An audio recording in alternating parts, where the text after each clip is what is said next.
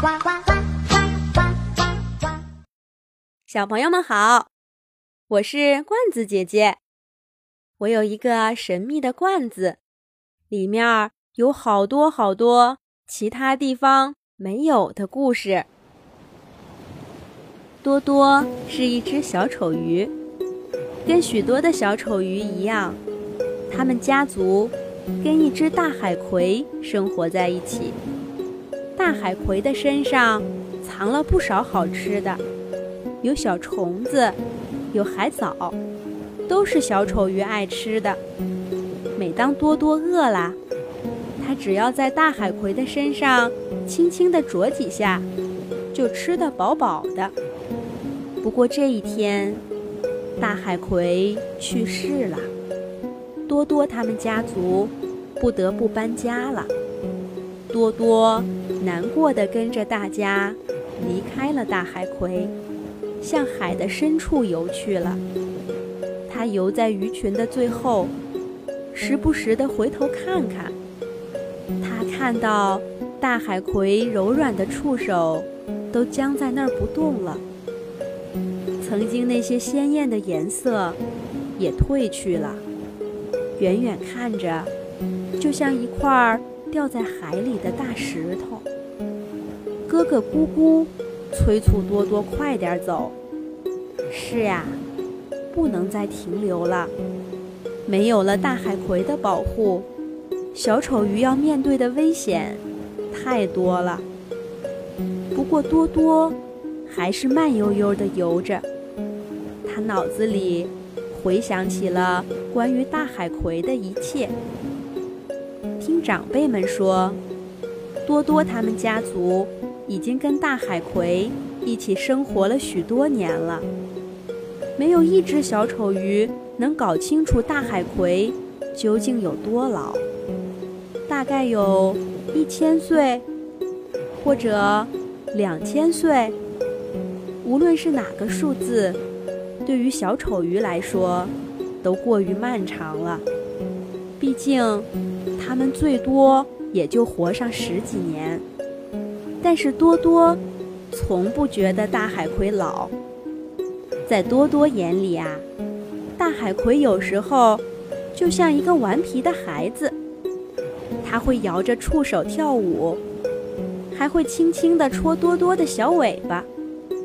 多多想，如果大海葵真的有那么长久的生命，他一定见过许多小丑鱼吧？可是。他为什么从来都不跟我们说话呢？快跑，有危险！一阵紧张的喊声打断了多多的回忆。只见一条大鱼向他们冲过来了，小丑鱼们乱作一团，向四面八方逃走了。多多也跟着其中一队往安全的地方游。大鱼。追着小丑鱼最多的那一队游过去了。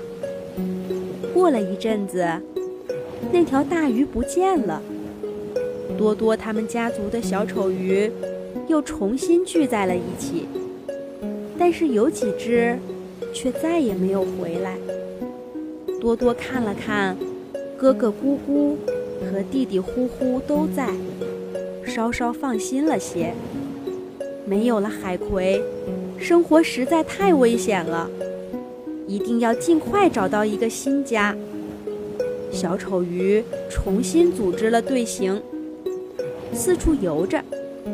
大海里的海葵很多，可是像原来那个一样适合小丑鱼生活的却没多少。